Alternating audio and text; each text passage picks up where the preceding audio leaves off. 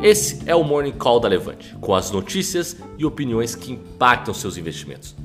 Fique agora com um de nossos especialistas, que vai falar tudo o que você precisa saber sobre o mercado financeiro para começar o dia muito bem informado.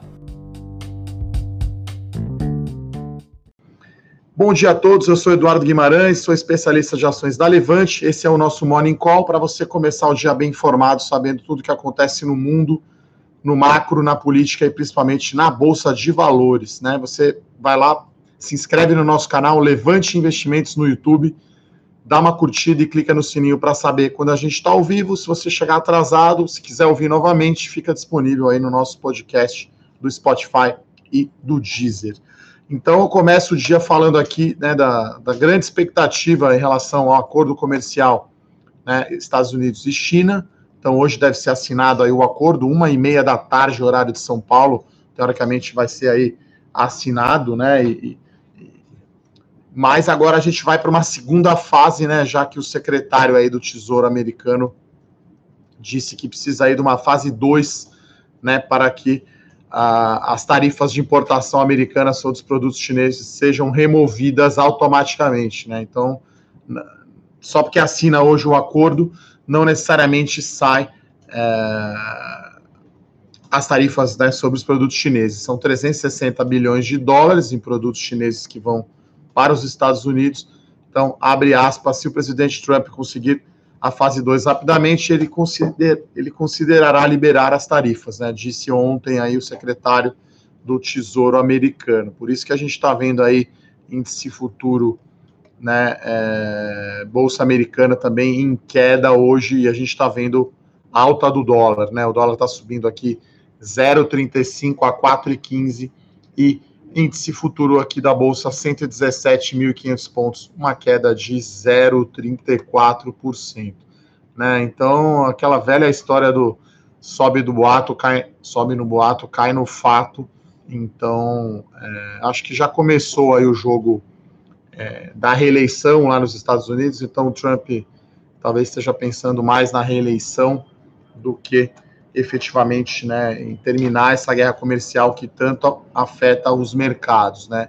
É, e também a gente tem agora, né, acabou de sair agora às 9 horas, os dados aí de varejo, vendas de varejo do mês de novembro. Então, foi um dado mais fraco, tá? O mês aí da Black Friday subiu 0,6% só em relação a outubro né, é, a projeção apontava aí para 1,2% de crescimento. Né? Eu lembro que no ano, né, então a gente está falando aí, o varejo restrito, que não, que não entra combustível e automóveis, acumula um crescimento de janeiro a novembro de 1,7 apenas e em 12 meses 1,6, né? Então ainda não é aquele número que o mercado gostaria de ver, né? De vendas de varejo, né? Para para efetivamente ter um impulso maior aí em, companhias aí de vestuário, é, bens não duráveis, né, como comida, pão de açúcar e até mesmo aí varejo eletrônico. Então, o número aí do varejo decepcionou, né, acho que é o segundo número aí mais decepcionante que a gente viu, né, a produção industrial em novembro tinha sido mais fraca e agora dados de varejo, então ainda a economia brasileira demorando um pouquinho para pegar, né? Se fosse um churrasco, é aquele carvão meio molhado que demora para fazer o braseiro, né? Demora para pegar. Eu acho que 2020 é, tende a melhorar, mas a gente vê os números ainda é, afetados, tá, pessoal? Então, o Ibovespa aqui já abriu aqui, deve abrir em queda, o futuro acelera aqui um pouquinho a queda para 0,40, né? Saíram res resultados também uh, resultados também dos bancos americanos, né, principalmente Goldman Sachs e Bank of America, os resultados bons, né. Tá agora passando na Bloomberg ali na TV a entrevista aí do secretário, né, o, o secretário americano dizendo que é um que é um marco, né, é, a assinatura desse acordo. E é positivo sim, mas não é o fim, né, dessa, da preocupação em relação a isso. Mas eu acho que agora já está mais encaminhado, por exemplo, do que estava o ano passado, né? Então, acho que é uma preocupação a menos, é, e eu acho que agora o Brasil, enfim, o cenário internacional está bem, tá bem tranquilo, né? Fed e a questão da guerra comercial estão relativamente comportados aí a situação, as nuvens aí no cenário é, no cenário uh, internacional. Então, está falando agora que a parte né, de internet, né, questão de ataques, esse tipo de coisa, vai ser incluído aí, principalmente aquele embargo em relação a Huawei, né, Huawei, acho que é esse, não sei como é que fala, Huawei, né, tipo Huawei de Petrópolis, né, o Gil Brother. Brincadeiras à parte, é, essa parte será incluída na fase 2 né, do acordo Estados Unidos e China. Então, acho que é um primeiro passo, essa, essa fase 1 um do acordo. A gente aguarda, aguarda agora a fase 2. Né, no cenário corporativo, a gente tem poucas notícias. É, hoje temos aí a aquisição né, da Gol, da Gol não, da, da Azul, né, que foi lá e entrou no quintal da Gol, vamos dizer assim, né, a Azul comprou a, a empresa Flex, né, é, por 123 milhões de reais, né, a Flex é, é uma empresa de cargas e, e, voos regionais, né, que opera no aeroporto de Congonhas, né, ela tinha uma parceria com a Gol, a Azul foi lá e comprou, então essa empresa tem 14 horários aí, os chamados slots, né, no aeroporto de Congonhas, que é o principal terminal, né? A Flex também tem uma frota própria de 18 aeronaves, né? Aquele Cessna Grand Caravan, com capacidade aí para até nove passageiros. Então, uma atuação mais em táxi aéreo e conectando aí cidades menores no aeroporto do país, né? Então, nos, nos principais aeroportos aí do Brasil. Então, a, a Flex tinha esse acordo de compartilhar voos com a Gol para 16 pontos aí da região norte e centro-oeste, e agora, isso desde 2016, e aí esse acordo com a Gol da Flag será cancelado porque a Azul comprou, né, é, fez a aquisição. É claro que é uma aquisição pequena, a gente está falando aí uma companhia que, é, que representa 0,1% do market share do mercado total em termos de passageiros, né, mas no caso da, da Azul, ela aumenta aí os seus slots, né, os seus espaços em Congonhas de 41 para 55, né, um aumento aí de quase 30%, né, de mais de 30%. Então, uma notícia aí positiva para as ações da Azul e negativa a gente espera para as ações da Gol, né? Vou dar uma olhada aqui se já abriu as, a, a negociação. As ações da Azul estão indicando aqui uma alta de 0,44.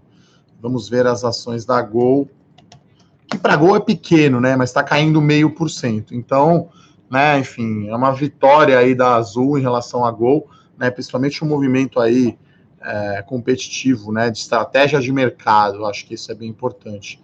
Então, a Azul deve abrir aí em alta e a Gol deve estar em queda, né? O Ibovespa agora à vista caindo aí 0,11%. Acho que vai ficar mais para o 0 a 0 o dia de hoje, né? Do que é, uma queda, né? Porque é questão de ver o copo mais meio cheio do que meio vazio. Enfim, foi assinado o acordo, efetivamente, né? Alguns dias a gente viu, dados os tweets aí do Trump, e a questão até do ataque lá ao líder iraniano no Iraque, né? Enfim, a tensão se elevou bastante. No fim do dia, as coisas deram certo. Agora a gente vai para uma segunda fase para efetivamente, né, não ter essa tarifa de importação aí de produtos chineses, são 360 bilhões de dólares, quer dizer, não parece fazer nenhum sentido. Então as coisas ficam mais normalizadas. E a outra notícia, né, do setor agora imobiliário, né, a Helbor anunciou a venda aí de imóveis prontos, né, para a constituição de um fundo de investimento imobiliário, né, chamado Multirrenda Urbano, um fundo fechado, né, com um valor aí de 175 175,2 milhões de reais, né? Então a companhia vai usar está vendendo três é, empreendimentos né, imobiliários com unidades concluídas, ou seja, estoque pronto em São Paulo, Osasco e Rio de Janeiro. Ela vai usar esse recurso para pagar dívida, né? Uma dívida referente aí ao certificado de recebíveis imobiliários, o CRI. Então, no fim do dia, a Helbor, a vai reduzir em 15% o seu estoque pronto, né? A companhia tem um estoque pronto alto, né? Do total aí de 2 bilhões de reais de estoques que a Helbor tem, 1.2 é estoque pronto, então ela vai vender 175, reduz 15%, né? O estoque pronto é quase 60% do total, a companhia reduz em 15%. Então, é uma notícia boa, porque ela reduz estoque, reduz endividamento bruto. Só para vocês terem uma ideia, a companhia gasta aí por ano cerca de 30 milhões de reais de despesas, né? De manutenção do, imóvel pronto, de PTU, de condomínio. Então, a companhia está nessa fase que a gente chama aqui de turnaround, né, operacional. A companhia fez uma oferta de ações, né, levantou 530 milhões de reais no follow-on, vem reduzindo o seu nível de endividamento, vai reduzir o seu estoque pronto, daí ela gera caixa e diminui a sua despesa e dá mais retorno, né? Aquele, aquele momento aí do círculo virtuoso, que é o que eu acho que todas as empresas do setor agora estão uh, passando, né? Reduzindo aí estoque, gerando caixa e também, claro, voltando a lançar, né? As ações da Elbor ainda não abriram, a gente espera impacto positivo no preço da ação, está indicando aqui uma alta de 1,20, tá, pessoal, nas ações da Elbor. Aqui as principais uh, principais papéis do índice em queda, né? Petrobras caindo 0,37, Vale caindo 0,65, Itaú 0,57. Então, dia aí mais negativo, o índice à vista aqui caindo 0,45, né? Agora que abriu mesmo, a gente vê que está mais negativo. Acho que o mercado está olhando mais para essa questão da decepção aí, entre aspas, da venda das vendas com varejo, né? Ainda não foi nesse mês aí que realmente Black Friday bombou, né? Acho que para as empresas aí de, de varejo eletrônico, né, via varejo e, e, e até mesmo Magazine Luiza e B2W foi sim uma boa Black Friday, mas para o comércio como um todo, né, ainda não está tão bom assim. A gente está vendo até as empresas de shopping center hoje aqui caindo, né? Acho que esse dado aí mais fraco de varejo impacta, né? Principalmente as empresas de shopping center né? Acho que é, vem essa queda. Via Varejo, depois de dois dias aí de alta, hoje aqui está caindo junto aí com Magazine Luiza e com B2W, acho que também impacta aí negativamente esse dado mais fraco né, das vendas de varejo do mês de novembro, pessoal. Então, esses eram os destaques da, do cenário corporativo. A gente está vendo aqui o dólar subir hoje mais forte, 0,54, então 4,16, está voltando lá de novo naquele pico quando o Banco Central vendeu reserva, de novo aí dólar mais alto, pressionando aí, pressiona um pouco a inflação, obviamente, pressiona a bolsa e os juros.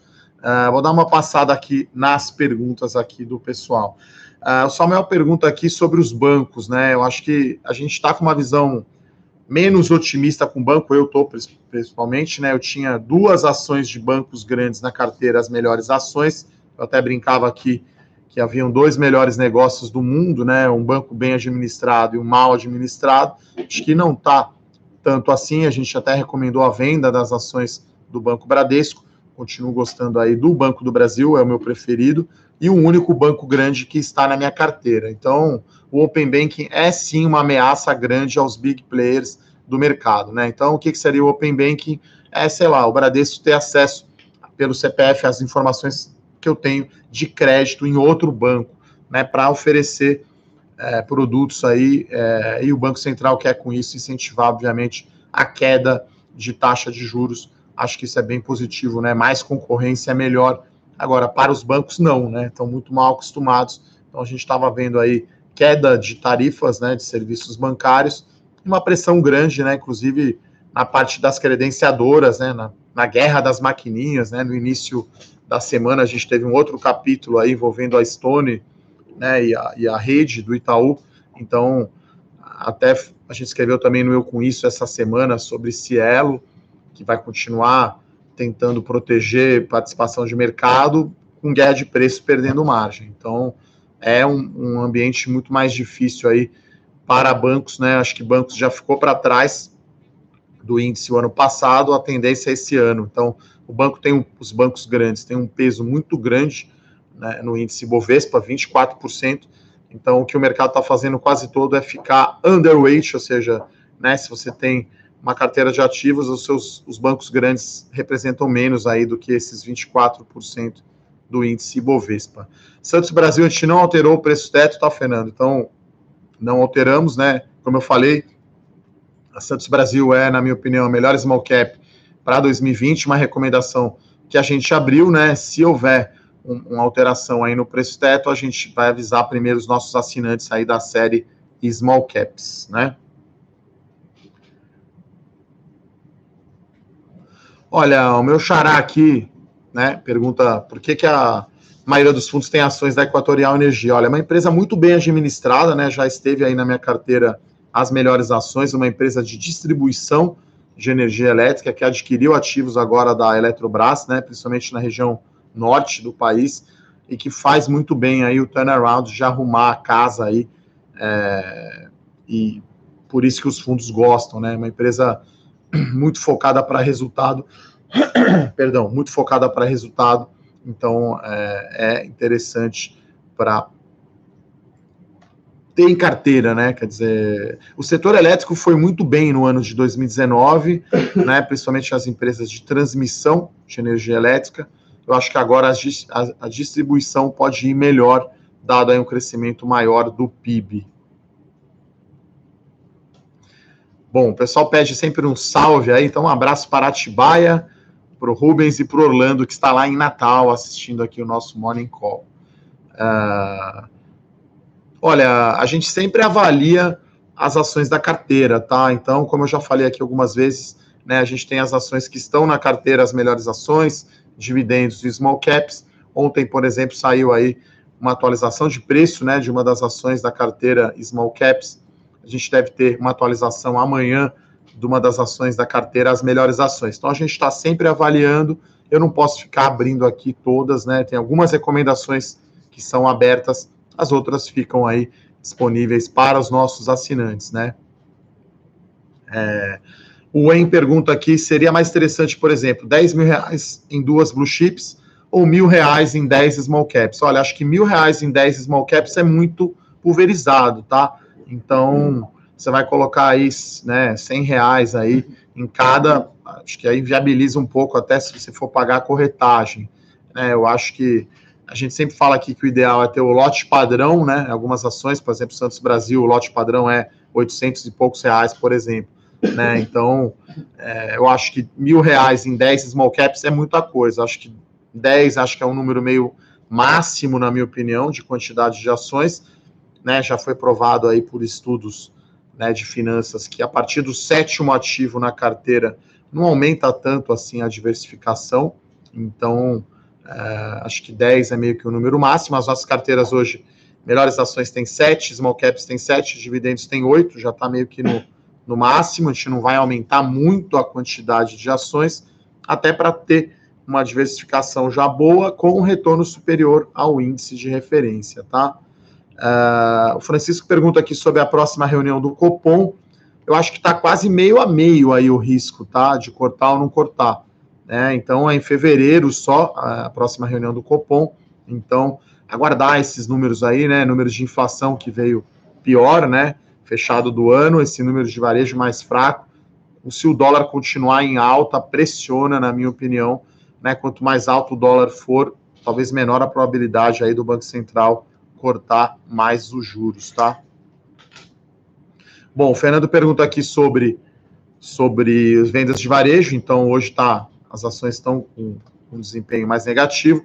Agora a queda aqui acelerou um pouco para 0,67, tá? Do índice à vista, então um dia aí todo mais negativo, né? Na bolsa. É, as ações aí do setor de varejo, Via Varejo e Magazine Luiza caindo 1,5%. Israel, já falei aqui sobre a Elbor, né? Então, positiva a venda desses três é, empreendimentos de estoque pronto. A companhia até deve fazer mais, né? No, no primeiro semestre, deve vender mais esses ativos. Então, é, o estoque pronto custa muito para a companhia e é dinheiro parado. Então, ela vende, né, gera caixa ou reduz dívida, como foi o caso agora, e diminui aí as despesas, né? Enfim, não vai precisar ficar pagando IPTU, condomínios e despesas lá de manutenção na, nos imóveis, tá? O Israel fala aqui do desdobramento, assim, eu já falei isso aqui algumas vezes, né, pessoal? Não gera valor, tá, para a empresa, né? A gente, quando calcula aqui o nosso valor justo aí das empresas, né, o valor intrínseco da ação, você calcula o valor presente, né, do fluxo de caixa total, e você vai lá e divide pela quantidade de ações. Então, se ele multiplicar por 4, enfim, o, o valor da empresa não se altera, o valor por ação, sim. Se multiplicar por 4 também você recebe mais, quatro vezes mais ações, então o desdobramento eu acho que não, não impacta. É, o pessoal pergunta aqui por que o Anderson, por que Iven subiu tanto? Olha, o setor de construção civil continua andando bastante, né? Então a gente tem algumas empresas aí entre as maiores altas já nesse ano de 2020, continua muito aquecido. Acho que o mercado está aquecido. A gente está vendo aí o IPO da Mitre, inclusive estamos preparando aí o nosso relatório especial, tá, do IPO da Mitre. Saiu ontem aí o prospecto. Então estou lendo aqui o prospecto, estudando, fazendo a conta de quanto vale qual é o preço justo das ações, qual é o valor justo da, né, das ações da Mitre, preparando aí o relatório do IPO, então acho que Iven subiu na esteira aí das outras empresas, tá? Uh, o Thiago aqui pergunta sobre as ações da, da Vivo. Olha, esse leilão do 5G talvez fique para o ano que vem, né? Mas a Vivo acho que está muito bem posicionada aí uh, no mercado aí de telecom, né? A líder aí telefonia móvel cresce muito internet banda larga, né? O fibra e TV não é a melhor, claro, a NET é claramente a líder, mas acho que a Vivo está bem posicionada aí com caixa líquido, né? Pagando um dividendo muito alto, tem dinheiro aí para participar do leilão de espectro aí do 5G. É, Samuel já respondi aqui a sua pergunta sobre os bancões, tá? Olha, Vitor, já respondi aqui um pouco, tá, sobre Tecnisa, Elbor e Gafisa, acho que é a terceira linha aí, vamos chamar assim, andando, né? Por isso que a gente está vendo a IPO até de empresas menores acontecendo, né?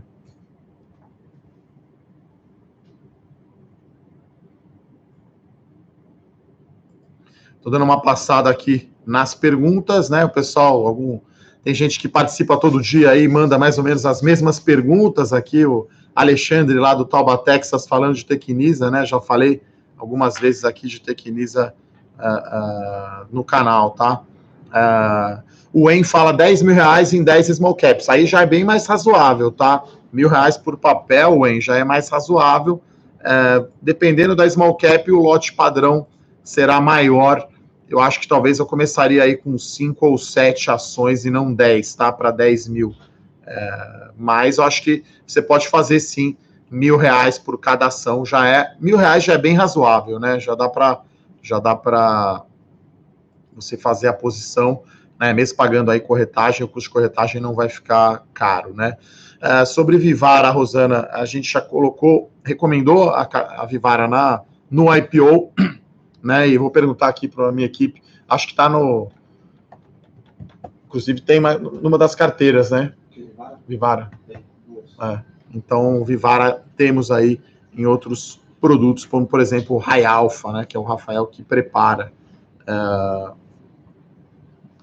Saneamento, perdão, Wellington, é sim um bom setor para 2020, depende muito aí de destravar né, o projeto de lei lá no governo, acho que esse é o, é a grande, é o grande catalisador aí das ações. Uh, a Porto Belo, eu acho que se beneficia mais, Cleiton, da da, do início das obras tá, de construção civil. Claro que reduz o gás é bom e melhora do setor, né, melhora do setor de infraestrutura, mas acho que a Porto Belo né, se beneficia bastante aí das obras aí do setor de construção civil, tá?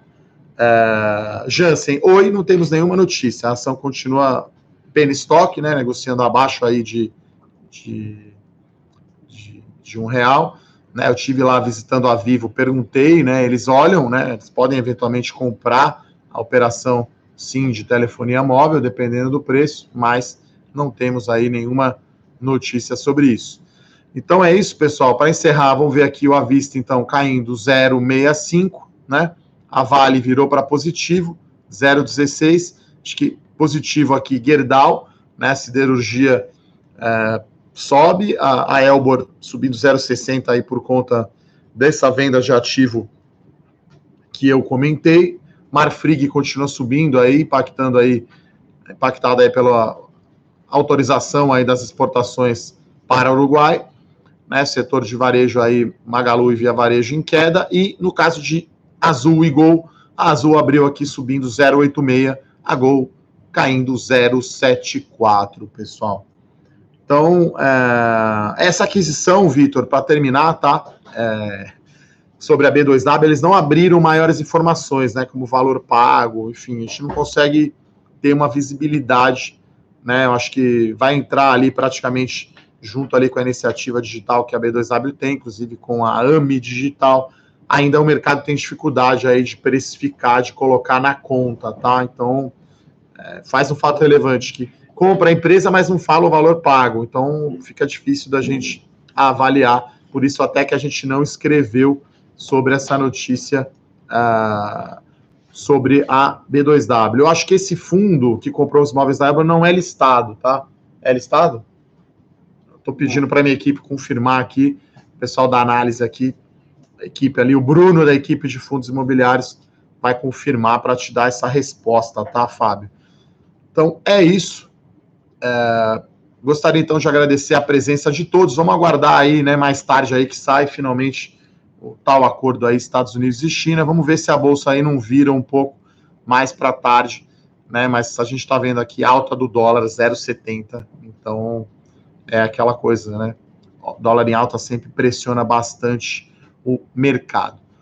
Então é isso, pessoal. Desejo a todos então um bom dia, um forte abraço e até amanhã. Tchau, tchau. Para saber mais sobre a Levante, siga o nosso perfil no Instagram levante.investimentos. Se inscreva no nosso canal do YouTube Levante Investimentos. E para acompanhar as notícias do dia a dia e mais sobre a Levante, acesse nosso site levante.com.br.